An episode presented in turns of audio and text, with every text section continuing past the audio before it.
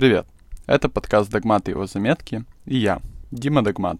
В этом подкасте я читаю вслух свои заметки о наболевших темах и своего директа по ведению блога, продажам и эффективности. Тема сегодняшнего выпуска — это контроль хаоса и системность. Будем говорить о том, что такое системность, откуда она у меня, зачем она всем нужна. В этом выпуске будут откровения о том, как она у меня появилась, как тренировалась и за счет чего она вообще во мне живет. А потом обсудим, как эту системность выработать и зачем она может пригодиться тебе. Поэтому налей себе чай или кофе, сядь поудобней и послушай, что я для тебя приготовил. И многим кажется, что моя системность или у кого-то другого, кем ты можешь восхищаться в плане системности, это что-то врожденное. Но я хочу сказать, что и да, и нет. Моя системность кажется больше приобретенной со временем. Хотя есть те, безусловно, кто с рождения всегда такими были, у кого все на своих местах, когда все по порядку, когда нет вообще никакого хаоса. И развивалась моя системность на двух качествах, которые многим кажутся не очень хорошими или слабыми. Это лень и тревожность. да, я тревожный, и иногда это даже хорошо. И иногда я ленивый. Но это тоже хорошо. И система — это когда... Первое. Это когда отсутствует хаос. Это очень хорошо. Это очень удобно. Это очень легко. Второе. Это когда наведен такой порядок и такая логика вещей, что тебе не приходится напрягаться, тратить силы потому что ты уже выстроил процессы. Ты не тратишь время на то, чтобы его выстраивать или сильно поддерживать. Он просто работает. Следующее — это когда ты знаешь, что и где находится, и как работает. И за счет этого появляется очень такое сильное чувство контроля над жизнью и безопасность. Поскольку я тревожный, моя системность стала приобретенная, и в основном из-за работы в найме. Абсолютно на всех работах мне эта система была очень нужна. И казалось вообще критическим навыком для того, чтобы на этой работе находиться. Работ у меня было много, они были все разные, но я выделил три основных, где моя системность очень сильно развивалась. И первое из них — это аптека — где без системности в тысяче одном ящике с препаратами ты никогда не разберешься, что и где взять. Ну и клиническое мышление, медицинское какое-то, это тоже на самом деле система, чтобы понять, что нужно человеку и зачем. А не так, что от любой болезни ты продаешь парацетамол и все счастливы.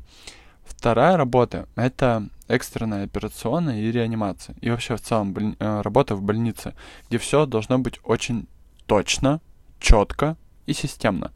Иначе конец э, придет всему, в том числе людям. Так как ты отвечаешь за жизни, там некогда будет разбираться в твоем хаосе и бардаке, где бы это ни было. Например, в операционной, помимо стерильности, все инструменты и расходники всегда должны быть на своих местах, что бы ни происходило, какая бы сложная у тебя смена ни была. И этого многие в больнице добиваются через боль в том числе я, мне нужно было сильно привыкать. Но там воспитывалась моя системность. И следующая работа, которую я выделил, это управление командой а, в барбершопе. Это была команда из 13 взрослых мужиков, которые все были старше меня, и которыми мне надо было как-то руководить по-взрослому. Благо мой директор и наставник в тот момент, Лена, была уже фанатом системы и там тайм-менеджмента и очень такой структурной. И она очень клево все эти навыки мне передавала, учила меня этому. Иногда тоже через боль, через разные задания, наказания и штрафы. Тогда мне еще не казалось это все настолько нужным.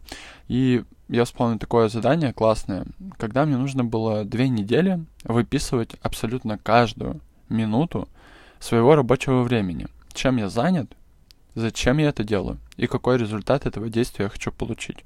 И это была огромная таблица Excel, которую я действительно вел две недели. Я это время вспоминаю на самом деле с холодным потом на лбу. И так, через систему, я еще и заевывал доверие на самом деле и команды, и руководителей, и очень сильный авторитет. А сейчас система нужна мне в основном для того, чтобы я мог лениться. И заниматься только своей самой любимой работой, которая будет меня еще сильнее вдохновлять.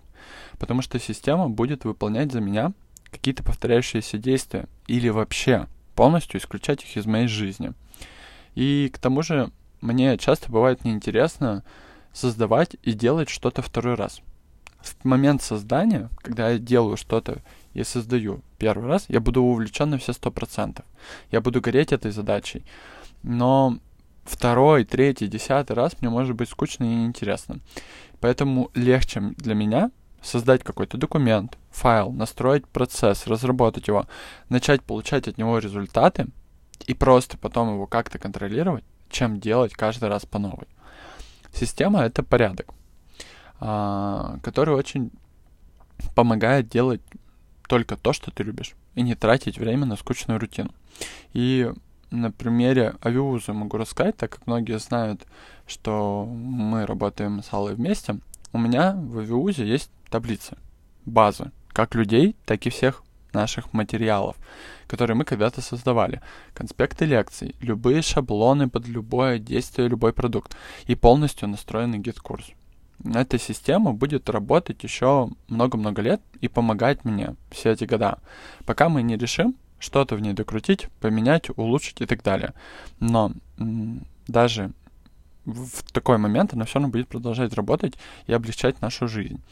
И многим кажется, что я просто сам по себе был сразу такой классный, системный, создавал всегда крутые процессы какие-то, но на самом деле это итог двух тех самых качеств, которые многим кажутся слабыми. Да, это лень и тревожность. Но ими можно по-разному воспользоваться было.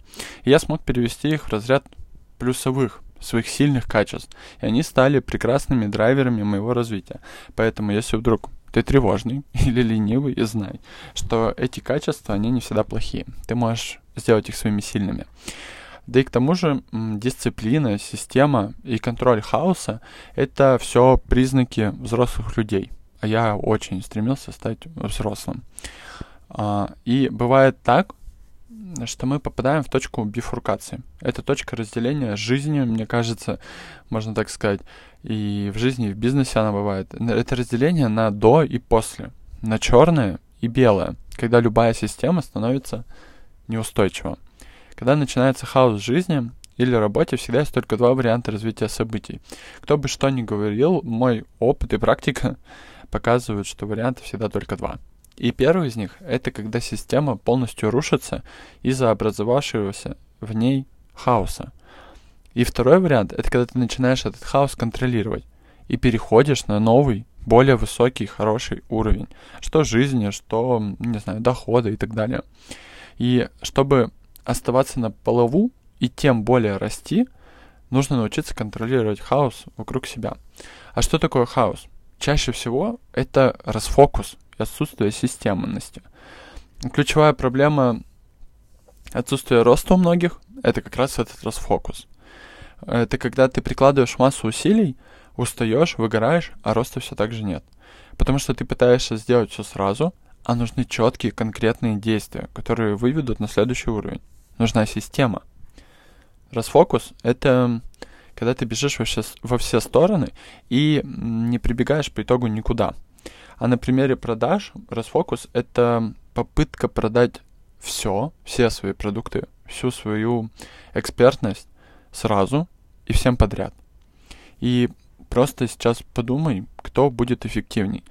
Тот, кто из 100% своего ресурса одновременно будет тратить по там, 10-15% сразу на несколько задач, такие как поиск сотрудников, создание каких-то материалов, съемку рилсов, сторис, построение системы, продажи и так далее.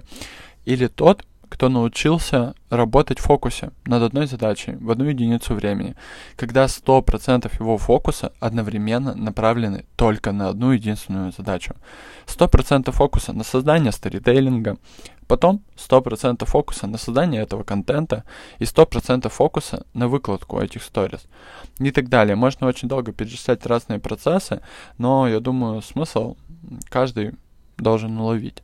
100% фокуса — в, в одну единицу времени направлена на одну единственную задачу. И это будет занимать намного меньше времени на самом деле и давать совсем другие результаты. И в заключение хочу сказать, что идея контроля хаоса, она очень простая. Научиться контролировать хаос в своей жизни для получения новых результатов абсолютно во всем. И начать на самом деле можно с чего-то очень простого. Например, просто прибраться дома или на рабочем столе. Устроить порядок вокруг себя, потому что этот порядок вокруг тебя, вокруг того, что тебя окружает, на самом деле переносится полностью и на твои мысли, на твое сознание. Порядок вокруг, порядок в голове. Второе, следующее, наверное, не второе, просто понять, что наш мозг ленивый тоже очень. Он любит, когда все понятно, когда вокруг порядок и когда есть структура. Попробуй организовать свои мысли и задачи, чтобы не запутаться и не отвлекаться на мелочи. Ты можешь использовать любую удобную удобное приложение, блокнот и так далее а, для того, чтобы начать вести свой план дня. А, не забывай выделять время в плане дня и на себя, и на своих близких, чтобы отдохнуть и зарядиться энергией.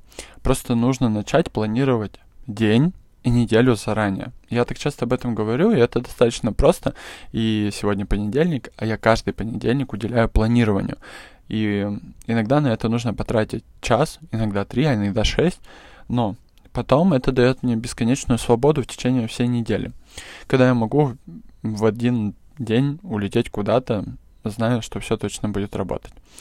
А, также важно научиться говорить «нет» и отказываться от тех вещей, которые могут затруднить твою жизнь. Отказываться от лишних движений. Нужно не бояться отказываться от лишнего и концентрироваться только на том, что действительно для тебя важно. И, наконец, не забывай о том, что каждый день — это новая возможность стать лучше и научиться, например, контролировать хаос. Просто попробуй начать его замечать следовать моим советам и посмотреть, как изменилась твоя реальность. Порадуйся, удивись этому и продолжай. А на этом у меня все.